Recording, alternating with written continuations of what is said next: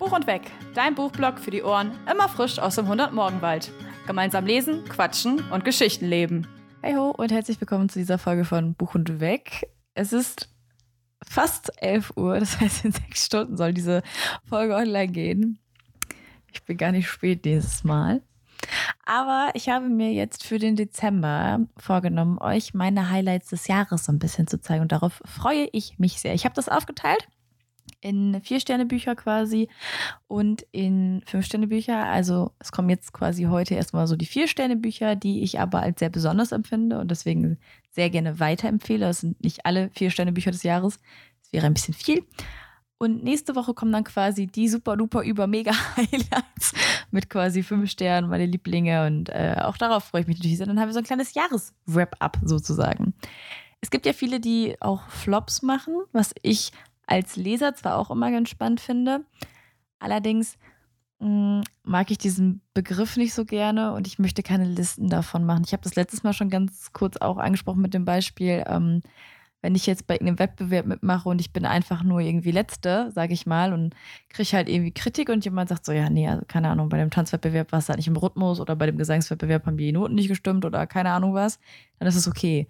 Dann kann man damit mit der Kritik gut um und man kann an sich arbeiten. Sobald aber jetzt ein Juror nach vorne gehen würde und sagen würde, ey, hier sind die Top 5 Tänzer des Tages und hier sind die Top Flop 5 Tänzer des, des Tages oder des Jahres oder whatever, würde man sich ziemlich beschissen vorkommen, wenn man dann in dieser Flop Sektion quasi landet. Und deswegen mag ich persönlich das nicht so gerne. Ich habe euch quasi, na nicht nur quasi, ich habe euch also heute, ich glaube, acht Bücher sind es. Schau mal schnell. Sieben. Sieben Bücher mitgebracht, die ich euch vorstellen möchte. Einige kennt ihr davon auch schon, weil ich darüber schon gesprochen habe in dem Podcast. Ich habe euch dann immer mitgebracht, worum es geht, warum ich das alles mag, sozusagen. Und ich habe euch auch immer ein kleines Zitat mitgebracht, sofern ich mir eins rausgeschrieben habe. Also ich habe immer so ein kleines Zitatebuch und immer, wenn ich ähm, ein Buch lese und ein Zitat gut finde, dann trage ich mir erstmal ins Handy an, auf welcher Seite ich das finde. Und dann kann ich mir am Ende das immer als mein Zitatebuch eintragen und da habe ich euch ein bisschen was von mitgebracht. Das sind jetzt die Bücher von Januar bis November nur. Ähm, ich habe jetzt tatsächlich im Dezember auch schon ein Buch gelesen, was ich sehr gerne mochte, Changers. Allerdings, dass das, das jetzt auch am Ende des Monats erst im Lesemonat kommt und ich noch gar keine Rezension dazu habe, habe ich gedacht, machen wir jetzt quasi zukünftig immer von Dezember bis November. Also mein Jahr geht jetzt von Dezember bis November. Ich habe jetzt offiziell schon 2022, kann mir nur recht sein, wenn das Jahr vorbei ist.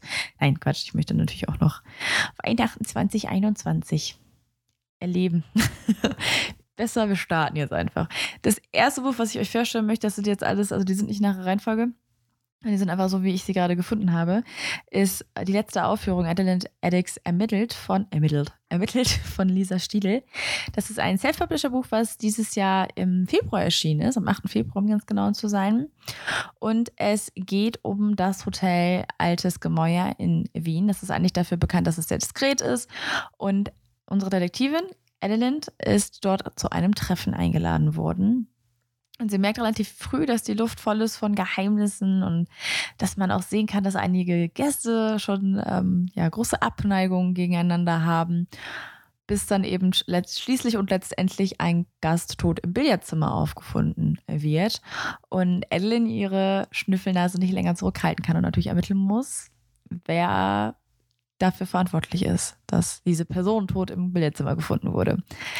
Das Zitat, was ich mir dadurch da oder da, davon, davon rausgeschrieben habe, ist, Adeline wusste, dass der Zeitpunkt gekommen war. Ein Geheimnis hatte einen furchtbaren Weg eingeschlagen. Ein Geheimnis hat etwas Schlimmes angerichtet. Und das, ja, ähm, fasst es eigentlich schon sehr, sehr schön zusammen. Also Adeline ist eine, eine sehr, sehr coole Spürnase, ähm, eine sehr, sehr coole Protagonistin, finde ich auch, die so etwas sehr Elegantes und Edles an sich hat, aber trotzdem sehr sympathisch ist und nicht irgendwie abgehoben. Ich muss auch gestehen, ich lese auch normalerweise keine Krimis. Für mich persönlich war es ganz cool, mal aus seiner Komfortzone rauszukommen. Ich weiß jetzt gerade nicht genau, wie viele Seiten das Buch hat, aber es sind nicht so unfassbar viele. Also man kann es sehr entspannt lesen. Was ich auch sehr spannend fand, also ich habe einen einzigen Agatha, heißt das Agatha? Agatha Christie? Agatha, Agatha Christie Roman gelesen, nämlich Mord im Orient Express. Und die Geschichte hat mich da so ein bisschen dran erinnert. Die Geschichte spielt zwar 2019, sie wirkt aber für mich viel, viel klassischer und viel, viel älter, als hätte man da irgendwie schon so einen Klassiker in den Händen, was ich als Atmosphäre total cool fand. Das hat mir sehr, sehr gut gefallen. Außerdem steht nicht nur der Mord im Mittelpunkt, also man hat halt die einzelnen Figuren und die sind eben genauso im Mittelpunkt wie dieser Mord. Also es ist jetzt nicht so, dass man quasi, ja, man hat, jetzt kam mir gerade so ein ganz dummer Sonnensystemvergleich. Mal gucken, ob der funktioniert. Also wir haben quasi als Sonne diesen Mord und da dreht sich natürlich das ganze Planeten drum zu. Wir haben nicht nur einen Planet, der quasi sagt, wer ist es denn gewesen, sondern wir haben ganz viele Planeten mit so ganz vielen Figuren, die sich alle um diesen Mord kreisen sozusagen. Und dadurch entsteht dann ein tolles Universum. Ich weiß nicht, ob dieser Vergleich funktioniert. um Gottes Willen. Ähm, es bleibt tatsächlich auch noch sehr, sehr vieles offen.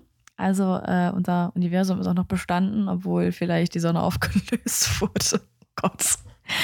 Ähm, weil es auch noch weitere Teile davon geben wird. Ich habe mich sehr, sehr gefreut. Ich durfte das äh, Buch auch Buch, ich habe mich selbst geschlagen, das Buch als Rezensionsexemplar lesen, weil Lisa mich gefragt hatte, worüber ich mich unendlich doll gefreut habe. Und noch mehr habe ich mir gefreut, oder habe hab ich mich gefreut. Ich habe mir gefreut. Noch mehr habe ich mich gefreut, dass mir dieses Buch so gut gefallen hat, weil es, wie gesagt, so ein bisschen out of my comfort zone war. Ich bin jetzt nicht so die Krimi-Leserin, aber damit konnte ich äh, was anfangen. klingt jetzt viel negativer, als es gemeint ist. Aber ja, tatsächlich äh, konnte ich das wirklich genießen. Ich habe ein bisschen gebraucht, um reinzukommen, aber ich glaube, das liegt eben auch daran, dass ich keine Krimis lese. Und dann konnte ich das wirklich genießen. Bei dem nächsten Buch habe ich auch ein bisschen gebraucht, um reinzukommen, tatsächlich auch ein bisschen länger. Und zwar ist das Stormdancer von Jay Christoph aus dem Cross Cult Verlag, ist ebenfalls dieses Jahr auf Deutsch erschienen, also am 28.05. Im Englischen gibt es das Buch schon länger. Ähm, ich weiß jetzt gerade nicht das genaue Erscheinungsjahr. Gute Recherche. ich hatte das Buch auch tatsächlich schon etwas länger im Visier. Das Ding war, ich war mir nie so richtig sicher, ob es was für mich ist. Und es ist so eine Mischung aus Steampunk und japanischer Kultur, denn es geht um Yukiko. Und die ist die Tochter eines Jägers.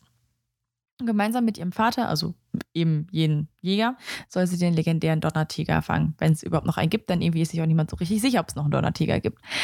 Tatsächlich finden Yukiko und ihre Gefährten die gesuchte Bestie und ähm, Yukiko kann sogar die Gedanken des Tieres hören das nicht allzu begeistert von den Menschen ist. Äh, jetzt müssen allerdings Yukiko und der Donnertiger zusammenarbeiten, um gemeinsam zu überleben. Und wie man sich vorstellen kann, ist das sehr, sehr spannend, wenn der Donnertiger nicht allzu gut auf Menschen reagiert. Ich persönlich fand das Buch am Anfang nämlich echt ein bisschen schwierig, wenn man so viele japanische Begriffe hat. Ich war, wie gesagt, sehr relativ unsicher, ob ich das Buch überhaupt lesen soll, aber eine Regel besagt, wenn ein J. Christoph rauskommt, dann liest du diesen J. Christoph. Punkt aus Ende. Dann habe ich noch äh, mit der lieben äh, Frenze von Vanellope Nase Weiß ein oder nicht oder doch Buddy Beat dazu abgehalten. Das hat mich dann noch mehr motiviert. Das was ganz witzig gewesen, weil eigentlich wollten wir gar keinen richtigen Buddy Beat, machen, sondern wir wollten eigentlich uns nur ein bisschen austauschen und im Endeffekt ist es dann doch bei einem Buddy Beat gelandet, wo dann immer so, hast du da schon, hast du da schon, hast du das oder das schon mitbekommen? Und wenn man sich da so ein bisschen durchfuchst sozusagen, macht das wirklich Spaß. Dann hat man eine sehr, sehr coole Charakterentwicklung. Vor allem auch Yukiko fand ich am Anfang sehr, sehr unsympathisch. Die ist mir sehr sympathisch geworden und gerade diese Figur des Donnertigers ist einfach extrem spannend und macht extremst Laune. Das Worldbuilding selber finde ich auch sehr spannend, weil es sehr viele Parallelen zu unserem zu unserer Welt gibt. Dazu habe ich quasi auch das passende Zitat rausgesucht. Denn in dem Buch heißt es einmal, sieh dich um. Kein Tier mehr im Leben, die Flüsse schwarz, das Land überwuchert und erstickt, der Himmel rot wie Blut. Und wofür? Und das sind immer wieder diese gesellschaftskritischen Stellen, die ich immer sehr, sehr spannend finde. Die Frage, die mich immer so ein bisschen stellt, ist, wie echt japanisch ist das Ganze und wie klischeebehaftet? Das kann ich nicht beantworten. Ich kenne mich überhaupt nicht mit japanischer Kultur aus. Kein bisschen, bin ich ganz ehrlich. Ich mochte dieses Worldbuilding. Ich mochte die Welt, in der das Ganze spielt. Aber ich kann nicht beurteilen, ob es klischeehaft ist oder ob es irgendwie wirklich wahr ist, ob es total übertrieben ist und vielleicht einige sagen, ey, das ist gar nicht, äh, gar nicht richtig. Äh, es ist irgendwie auch nicht cool, aber äh, fand ich sehr schwer. Ich habe versucht, mich da so ein bisschen einzulesen und äh, das war es dann wieder so ein bisschen, die einen sagen das, die anderen sagen das. Deswegen sage ich das ja extra so, dass ich ähm, mir bewusst bin, dass es vielleicht nicht ganz so die dass es eventuell ein bisschen klischeehaft sein könnte, ich aber einfach zu wenig Ahnung habe, um das zu bewerten und äh, dementsprechend ähm, das nicht bewerten kann, sondern quasi nur darauf aufmerksam machen kann. Grundsätzlich fehlt mir so ein bisschen Überraschung. Das ist der Grund, warum ich Stormdancer nicht besser bewertet habe, sozusagen. Also, das ist, war mir nicht überraschend genug für einen Jay Christoph. Tatsächlich, meistens sogar sein Debütroman auch. Und ähm, ja, am Ende kommt der Jay Christoph aber durch, da wird dann wieder ordentlich geflucht und dann äh, hat es mir auch schon ein bisschen besser gefallen. Mir fehlten einfach die Fußnoten, wie bei Nevernight. Mir haben einfach die Fußnoten gefehlt. Das erste Buch, was ich 2021 gelesen habe, war auch direkt ein Buch, was ich sehr, sehr mochte. Das war nämlich Ministry of Souls, das Schattentor von Akram El-Bahai. Es ist bereits 2020 erschienen, genau genommen im September, bei Lübbe. Und es geht um Jack und Naima. Spielt in London in 1850 und da geht es darum, dass die Soulmen sich um die Seelen Mensch, verstorbener Menschen kümmern und sie dann eben in die Zwischenwelt geleiten.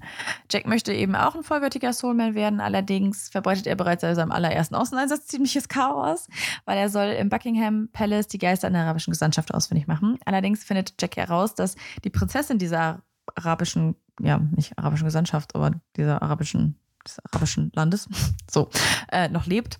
Und äh, als er mit ihr von einem Schattenbiest angegriffen wird, versucht Jack eben sie zu retten und befördert sie ausgerechnet in die Zwischenwelt. Und das bringt natürlich das ganze Gleichgewicht durcheinander. Also Chaos ist vorprogrammiert.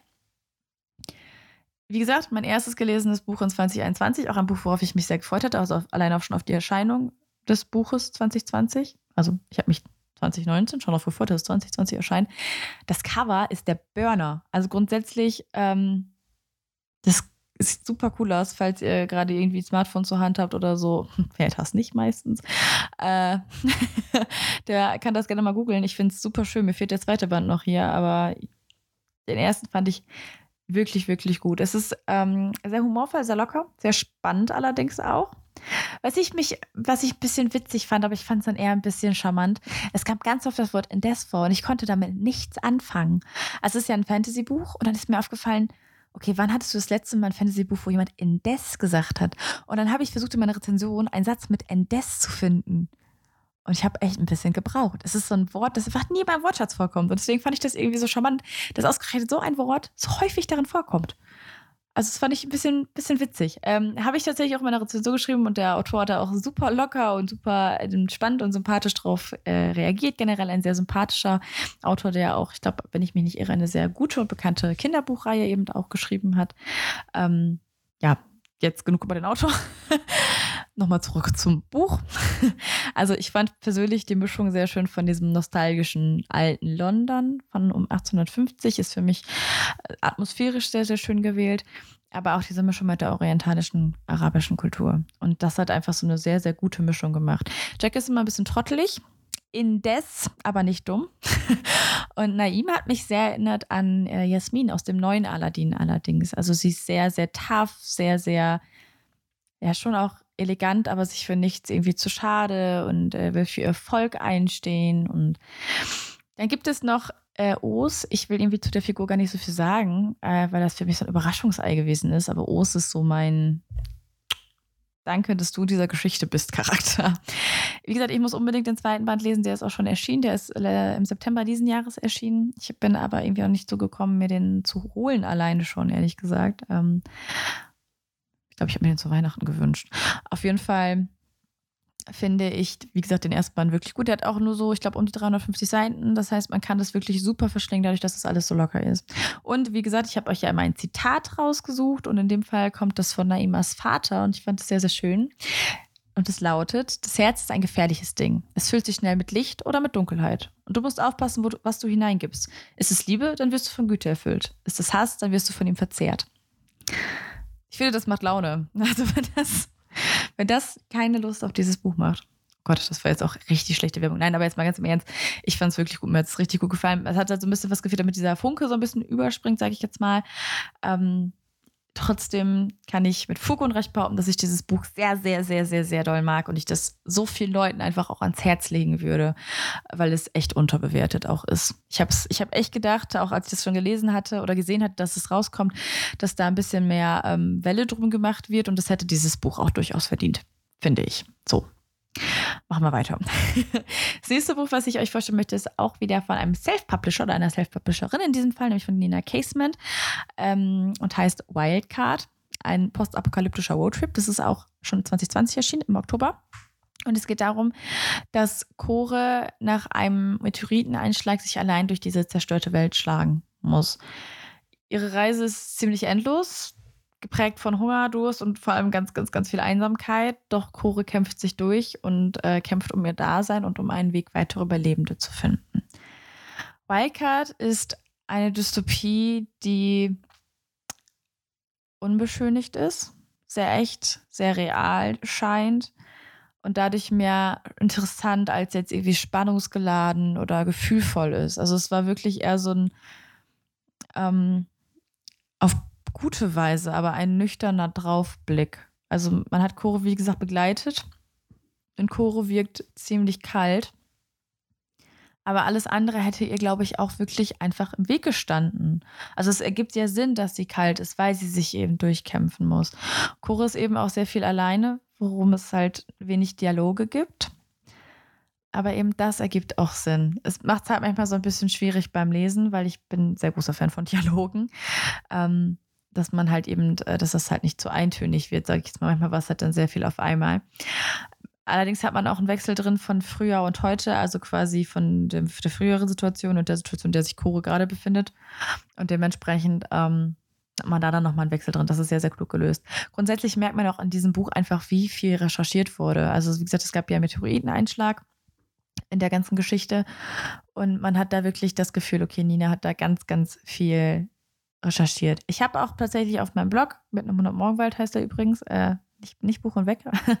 Und äh, da habe ich auch ein Interview mit Nina führen dürfen. Mein erstes Autoreninterview tatsächlich. Ähm, was mir sehr, sehr viel Spaß gemacht hat und wo sie auch noch mal ein bisschen was zu ihrem Buch erzählt hat. Zu, dazu zum Beispiel auch, warum es jetzt gerade Meteoriteneinschlag war und so weiter und so fort. Also wer sich dafür äh, äh interessiert, kann da gerne mal reinschauen. Ich habe für meinen Teil jetzt das Gefühl, ich bin Okay, mittlerweile nicht mehr so gut vorbereitet. Aber als ich das Buch gerade gelesen habe, habe ich gedacht, ich bin jetzt vorbereitet. Wenn jetzt ein Meteoriteneinschlag kommt, ist man noch besser als eine Zombie-Apokalypse, da bin ich besser darauf vorbereitet. Wobei bei einer Zombie-Apokalypse wüsste ich wenigstens, dass ich mir irgendwie Stacheldraht um einen Baseballschläger schlingen müsste und dann müsste ich auf den Kopf zählen. Das klappt bei einem Meteoriten, glaube ich, nicht ganz so gut. Wie gesagt, wer Bock hat auf eine wirklich unbeschönigte Dystopie, die ganz nah an der Realität ist, sage ich jetzt mal, oder die beziehungsweise sehr nah an der Realität sein könnte, wenn es einen Meteoriteneinschlag geben sollte. Sollte es nicht jetzt sogar einen geben, bald mal wieder? Ich meine, dass es bald mal wieder hieß, soll wieder einen geben und wir werden wieder alle sterben. So wie quasi alle zehn Jahre mal. Aber dann wisst ihr jetzt Bescheid, dann könnt ihr das lesen und dann wisst ihr, wo wir uns auch treffen. Dann könnt ihr alle das Buch lesen und wenn es zum Meteoriteneinschlag kommt, dann treffen wir uns alle an einem bestimmten Punkt und dann gehen wir weiter zusammen. Schaffen wir das. Dann nehmen wir uns noch weitere Bücher mit auch. Dann reiten wir alle irgendwie unsere besten Bücher und dann machen wir aus, den, aus dem Weltuntergang machen wir dann so ein Leseabenteuer. Ach, sehr herrlich. Ich habe noch drei Bücher für euch. Tatsächlich. Und zwar habe ich noch Grüne Tiger für euch. Ich meine, darüber habe ich sogar im Podcast auch schon geredet. Ich muss mal überlegen, ob ich da den Podcast schon hatte bei den Büchern. Aber ich glaube, bei den nächsten drei hatte ich das schon. Deswegen kann ich das vielleicht ein bisschen kürzer fassen. Vielleicht aber nicht. Vielleicht hat auch jemand von euch eine Folge geschwänzt. Es ist die Frage, mache ich das dann ausführlich, um euch einen Gefallen zu tun? Oder mache ich das extra nicht ausführlich, damit ihr nochmal zurückgehen müsst, um eure geschwänzten Stunden nachzuholen? Nein, nein, nein. Wir sind ja, wir sind ja nett. Grüne Tiger, wo ich stehen geblieben war, ist ein Buch von dem Autorenduo Nick Aaron Willem und Asadullah Hackmal aus dem KJM Verlag. Das ist ein Hamburger Verlag, ein sehr, sehr netter Hamburger Verlag. Also wirklich ein sehr, sehr, sehr, sehr, sehr lieber netter Verlag aus Deutschland. Und das Buch ist im August diesen Jahres erschienen und handelt von einer Viererklicke von Leila, Hector, Pete und Ian. Die gehen alle aufs Gymnasium und geraten in den Druck einer Ignau-Bewegung. Also Ignau ist quasi die ja, Spiegel-Schwester-Bewegung sozusagen zu Fridays for Future so ein bisschen. Und diese Viererklicke radikalisiert sich aber zunehmend. Also die wollen eigentlich ganz gute Sachen, weil sie wollen ja für Mutter Erde und Mutter Natur kämpfen. Allerdings ist dann eben die Frage, wie weit geht man denn jetzt eigentlich? Und ich darf das jetzt schon so, so, so ja, Spoiler kann man es halt nicht nennen, weil das steht im Klappentext schon drin, dass einer sich zurückziehen wird, zwei sich am Ende, zwei am Ende ihre bürgerliche Existenz verlieren und einer sein Leben verlieren wird. Und das Spannende bei dem Buch ist, es ist so eine Art, also nur ist eine Art, es ist ein Öko-Thriller mit einem sehr aktuellen Thema, das wirklich alle betrifft. Egal, ob du sagst, es betrifft dich nicht oder, es, oder behauptest, dass es dich nicht betrifft, dann lügst du, denn es betrifft dich. Der Klimawandel geht uns alle was an. Und dementsprechend fand ich das Buch einfach spannend, weil es so aktuell ist das Ding ist bei der Viererklicke, auch was auch sehr gut gelöst ist, meiner Meinung nach, die haben alle das gleiche Ziel, aber alle verschiedene Motive. Also es ist manchmal noch entspannt dahinter zu gucken, okay, wer reagiert jetzt warum so und so? Wer will das weshalb eigentlich machen? Und was ist das Motiv der oder diejenigen? Das war super spannend, da mal die Hintergründe so ein bisschen zu haben. Es gibt einige etwas überspitzt und undurchdachte Szenen, die ich ein bisschen drüber fand, hat aber jetzt nicht dazu beigetragen, dass ich das Buch unrealer fand oder dass ich es nicht mochte oder dass ich weniger gelesen habe, weil ich habe wirklich viel, also ich weiß noch, an dem einen Tag habe ich so viel in diesem Buch gelesen, weil es auch einfach extrem spannend war. Der Schreibstil ist sehr, sehr cool und locker. Es ist eines der wenigen Bücher, wo die Jugendsprache wirklich jugendlich klingt und nicht total aufgesetzt. Das hat mir auch sehr, sehr gut gefallen. Es hat ein deutsches Setting, also ähm, mir persönlich hat es wirklich richtig gut gefallen. Wie gesagt, so diese Kleinigkeiten, so diese etwas undurchdachten Szenen, ein bisschen überspitzt und so weiter und so fort, war dann so der Grund, warum ich, warum es halt nicht ganz für fünf Sterne, sage ich mal, mal gereicht hat. Ja, ist sowieso ja immer ein bisschen schwierig, seine, seine Bewert, also Bücher zu bewerten und das jetzt zu kategorisieren. Und eigentlich müsste ich so eine ganze Liste haben, wo ich da Bücher einordne und nach drei Monaten wird sich das eh wieder alles ändern.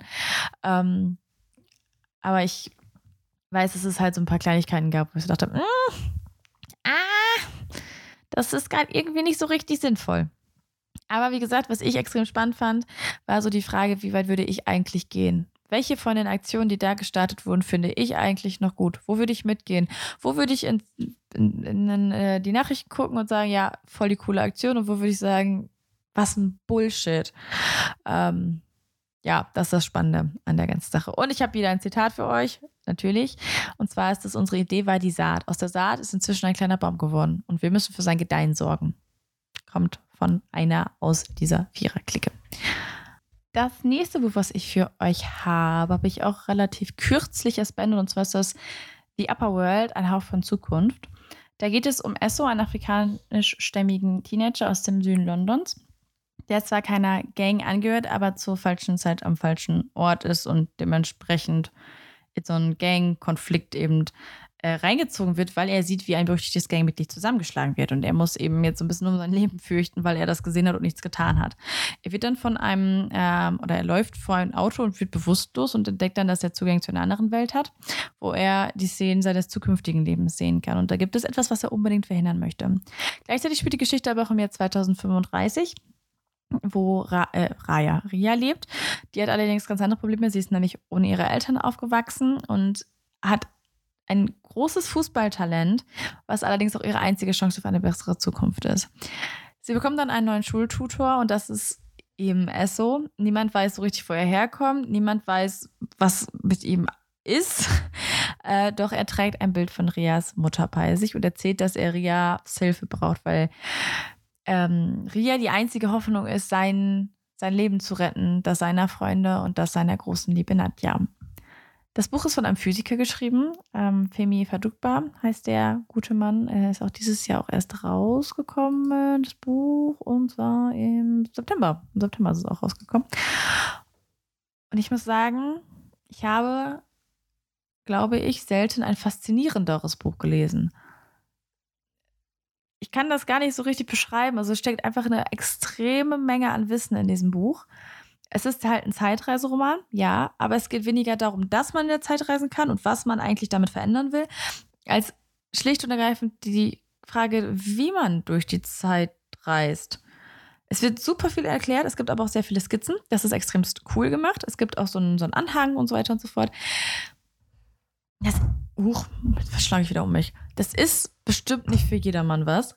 Gerade weil Physik ja auch nicht für jedermann was ist. Also es ist halt so, ich hatte in der Schule immer eine 5 in Physik. Also in der Schule. In der, in der Uni nicht mehr. In der Uni war ich gar nicht so schlecht in Physik. Da hatte ich eine 2. Da war ich sehr, sehr stolz auf mich. Okay, eine 2, 3. Was ist eine 3 minus?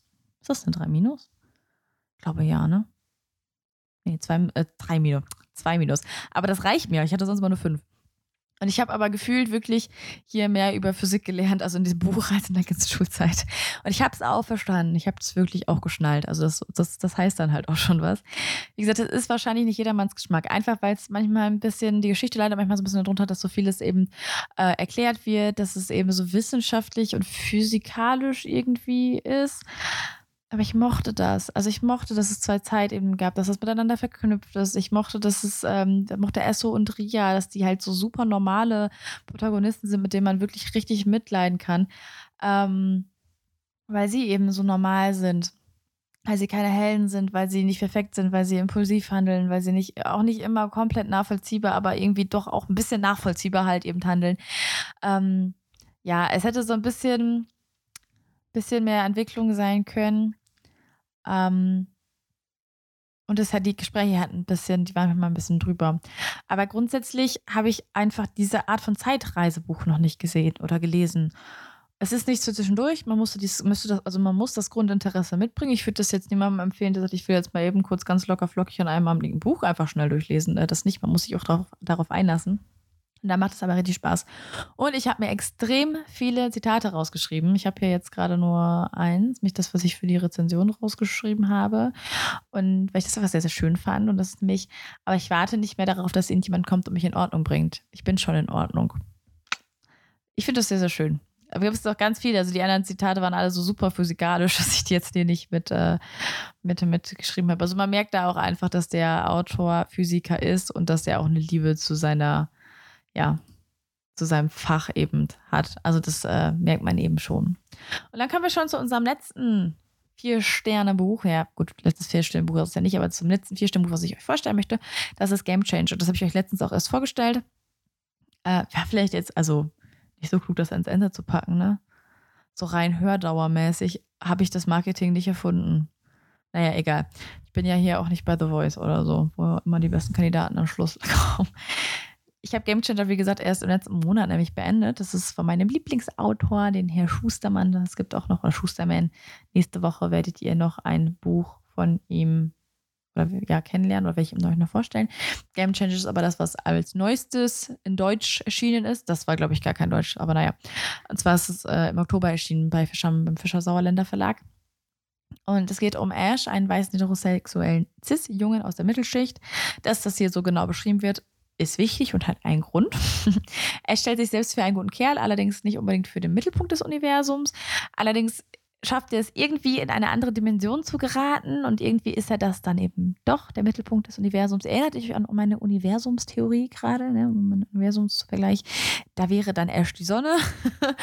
und das Problem ist, Ash verfügt jetzt über die Macht, die Welt zu verändern. Das klappt manchmal nicht ganz. Es verschlimmbessert das ein bisschen auch bekannt unter Cobra-Effekt oder Zirkus-Q-Effekt. Erkläre ich jetzt an dieser Stelle nicht. Habe ich, glaube ich, irgendwo schon mal erklärt. Was würde jetzt schon wieder den Rahmen vollkommen sprengen. Allerdings, wie gesagt, Problem, Ash führt aus Versehen die Rassentrennung wieder ein. Das will er gerade biegen. Da wären wir aber wieder beim Thema Verschlimmbessern. Es gibt sehr viele Möglichkeiten, Dinge falsch zu machen. Ich habe mir das Buch sehr, sehr gut gefallen, weil Ash ein sehr, sehr normaler Charakter auch wieder ist. Ash ist fast schon so 0815 aber er ist eigentlich auch sehr sympathisch. Also er ist ja auch offen und tolerant. Er hat äh, Freunde, die eben ähm, ja afroamerikanisch sind oder äh, aus Afrika stammend sind oder aus Südamerika oder oder oder und hält sich dementsprechend für sehr offen und tolerant ähm, wo man als Leser auch vielleicht da sitzt und sagt, ja, ja, ich bin auch tolerant, ich bin auch offen, ich habe ja auch Freunde aus, keine Ahnung, da und da oder äh, benehme mich nicht komplett scheiße anderen Leuten gegenüber oder beschimpfe ja auch niemanden und heiße alle hier willkommen und so weiter und so fort. Ich würde mich persönlich auch als einen toleranten und offenen Menschen tatsächlich einschätzen. Und trotzdem gab es bei Ash eben die Situation, dass es manchmal nicht genug war, sondern dass es immer noch Dinge gab, die er wissen wollte oder die er er wissen sollte eigentlich. Es war aber in dem Buch irgendwie nie so, dass es verteufelt wurde, sondern es war wirklich immer nur, es ist schön, dass du offen und tolerant bist, aber jetzt bitte nicht an, die Augen zu verschließen. Bleib, lass die bitte offen und mach einfach weiter. Und da konnte, kann man sich, glaube ich, als Leser gut mit identifizieren. Ich konnte es auf jeden Fall, wo ich glaube, ja, okay, ähm, aber nur weil ich mich selbst dafür halte, äh, kann man sich ja jetzt nicht zurücklehnen. Also muss man natürlich trotzdem mit offenen Augen durch die Welt gehen, vielleicht trotzdem nochmal an einer oder zwei Situationen mehr was sagen oder eher auch was sagen oder ähm, die Leute nicht einfach labern lassen oder so. Dementsprechend fand ich da, ist, äh, dass Ash ein sehr, sehr guter Charakter ist. Ähm, es gibt noch sehr viele weitere Themen, die angesprochen werden, wie zum Beispiel LT, T L T B T Q. Oh Gott, jetzt bin ich gerade voll durcheinander gekommen mit den ganzen, mit, mit, mit der Abkürzung. Wie war ich jetzt, bin ich jetzt gerade so ein bisschen in Stottern, Stottern gekommen. LGBTQ. Oh Gott, ich wusste doch, irgendwas ist gerade falsch. Oh Gott, es tut mir so leid. Oh, ich habe gerade gedacht, das, das ist ein T zu viel, aber irgendwas, was so ähnlich klingt. LGBTQ. So, beziehungsweise LGBTQ. Das wird eben angesprochen und äh, eben auch Feminismus, Feminismus bzw. Antifeminismus wird auch noch angesprochen und hat eine sehr große Rolle in dem Buch. Dementsprechend werden sehr Oh, ich habe meine Augen zu schnell gerieben. Kennt ihr das, wenn man sich so die Augen reibt und dann hat man so Feuerwerk? Gott. Ist ein bisschen spät hier gerade. Ähm, was wollte ich jetzt sagen? Achso, dass es sehr viele Themen in dem Buch gibt. Ich habe schon oft gelesen, dass einige Rezensenten und Rezensentinnen finden, dass es zu viel ist für ein Buch. Man hätte das auch locker noch aufspalten können, tatsächlich, in so mehrere kleinere Bücher vielleicht auch. Wobei das Buch ist generell auch nicht so lang, aber man hätte das auf jeden Fall locker noch aufsparen können. Ich persönlich fand es aber eigentlich ganz gut, weil man das Gefühl hatte, ähm, ja, okay, stimmt, es gibt noch mega viel zu tun, das passt alles gar nicht an einem Buch. Man kann das gar nicht alles so ansprechen. Dementsprechend fand ich es eigentlich ganz passend. Ja, damit haben wir es geschafft, auf jeden Fall die, diese Bücher schon mal äh, durchzuarbeiten, sozusagen. Ich hoffe, vielleicht ja für einen von euch etwas dabei. Wie gesagt, das sind alles Bücher, die ich ruhigen Gewissens an euch äh, weiter, ich wollte gerade sagen, weiter vererben kann, aber nein, vererben kann ich Gott sei Dank noch nicht, die ich euch aber weiterempfehlen kann. Nächste Woche machen wir noch mit meinen fünf Stände-Büchern weiter quasi, also beziehungsweise mit Highlights. Das sind eins, zwei, drei, vier, fünf, sechs, sieben, acht Stück. Unter anderem stelle ich euch vor Aurora erwacht oder Chaos Walking oder die Rückkehr der Wirker oder Keeper of the Lost Cities und mein absolutes neues Mitlieblingsbuch, natürlich nur neben Scythe, denn nichts auf dieser Welt kann Scythe ablösen. Aber ein Buch hat es dieses Jahr geschafft, tatsächlich mit Scythe auf eine Stufe zu kommen. Und das möchte ich euch nächste Woche vorstellen. Das klang jetzt schon mehr so ein bisschen wie so ein äh, The Voice-Ende oder so ein, äh, so ein, so ein, so ein Spieleshow-Ende oder so, ne? So. Nächste Woche hat tatsächlich jemand geschafft, die 1000 Euro zu knacken. Und wer das ist, das sehen Sie erst, wenn Sie Montag um 20.15 Uhr wieder einschalten. Bis bald. Ich sollte nicht so spät irgendwelche Podcasts aufnehmen. Ich bin jetzt auch durch und ich weiß wieder nicht, wie man sich verabschiedet. Das muss ich echt lernen. Kennt ihr das, wenn ihr ähm, Sprachnachrichten macht und dann endet man einfach mal so, ja. Und das war's dann auch. Jo, okay, bis bald. So fühle ich mich jedes einzelne Mal. Also, wie gesagt, nächste Woche gibt es die Highlights des Jahres 2021. Wir haben im Dezember sogar fünf Mittwoche zur Verfügung. Das heißt, ich kann nächste Woche noch Highlights machen, kann dann noch einen Jahresrücklink starten und kann dann nochmal Neuerscheinungen und Lesen, nee, gar nicht war Lesemonat noch nicht, aber äh, Neuerscheinungen und Neuzugänge quasi in einem mega Spezial wahrscheinlich machen, weil ich dann die ganzen Neuzugänge von, oder nein, mein Gott, die ganzen Neuerscheinungen von 2022, die alle erscheinen, kann ich euch dann auch vorstellen. Das heißt, wir haben jetzt noch drei Dates in diesem Jahr. Ist das nicht herrlich? Ich bin auch nur ganz knapp wieder über mein Zeitlimit, was ich mir mal gesetzt hatte zwischen, naja, ich glaube, ich mache so 15 bis 30 Minuten. Mhm, naja, na klar. Hätte ja niemand ahnen können, dass du wieder übertreibst. Also, wie gesagt, wir sehen uns nächste Woche. Ich werde euch noch mal fragen, habe ich mir jetzt gerade so spontan überlegt, auf Instagram, da findet ihr mich jetzt auch unter Buch und Weg. Ach ja, ab, ab, ab, apropos. Ähm, ihr findet mich auf Instagram jetzt nicht mehr beim In dem 100 Morgenwald, sondern bei Buch und Weg, weil ich den Account quasi dem Podcast angepasst habe und ich mich von meinem alten Account verabschiedet habe. Was die Gründe dafür sind, könnte ich nächstes Jahr drüber quatschen, tatsächlich auch wohl in einer Extra-Folge von Buchbloggern auf Instagram vielleicht. Mal schauen. Ähm, auf jeden Fall findet, mich jetzt, findet ihr mich jetzt bei Instagram auch unter Buch und Weg. Da gibt es nämlich immer zu den einzelnen Themen dann äh, ab und an Stories, wo ihr mir dann noch antworten könnt, wo ihr mir zum Beispiel erzählen könnt, was euer Highlight war oder mich für nächste Woche würde ich dann gerne Umfrage machen, um euch dann nicht nur meine Highlights vorzustellen, sondern vielleicht auch in so einer kleinen Schnellrunde wieder, so einer Lottozahlrunde sozusagen, ähm, die Highlights anderer Leser und Leserinnen vorzustellen. Und da gibt es auch immer wieder irgendwie Umfragen zu den Podcast-Folgen, wo ich eure Hilfe brauche, beziehungsweise ich mich sehr freue, wenn ich eure Hilfe bekomme. Also wenn ihr da vorbeischauen mögt, äh, seid ihr da sehr, sehr herzlich willkommen. Wir sind jetzt eine etwas kleinere Community wieder, dafür aber eine sehr oder eine aktivere, aktivere Community, worüber ich mich sehr, sehr freue. Und wir haben die 100, was heißt das denn? Listen, listen, ich wollte gerade sagen 100 Reads, ja, das stimmt ja nicht. Äh, die 100 äh, Gehörte quasi geknackt beim Podcast. Dafür auch nochmal sehr, sehr lieben Dank. Habe ich mich auch sehr drüber gefreut. Äh, wir sind jetzt bei 101 und ich hatte direkt einen Vorwurf. Kennt jemand noch das Intro von 101 der Martina? Mit dem 101 Punkte auf dem Fell. 101 der Martina sind erwacht. Ja, auf jeden Fall. Jeder, der es jetzt kennt, viel Spaß mit diesem Ohrwurm. Jeder, der das nicht kennt, äh, hört euch das einfach an. Und dann viel Spaß mit diesem Ohrwurm. Und dann mache ich jetzt lieber Schluss, bevor noch mehr Blödsinn hier gerade bei rumkommt. weil ich mich ja schon seit zwei Minuten verabschieden möchte.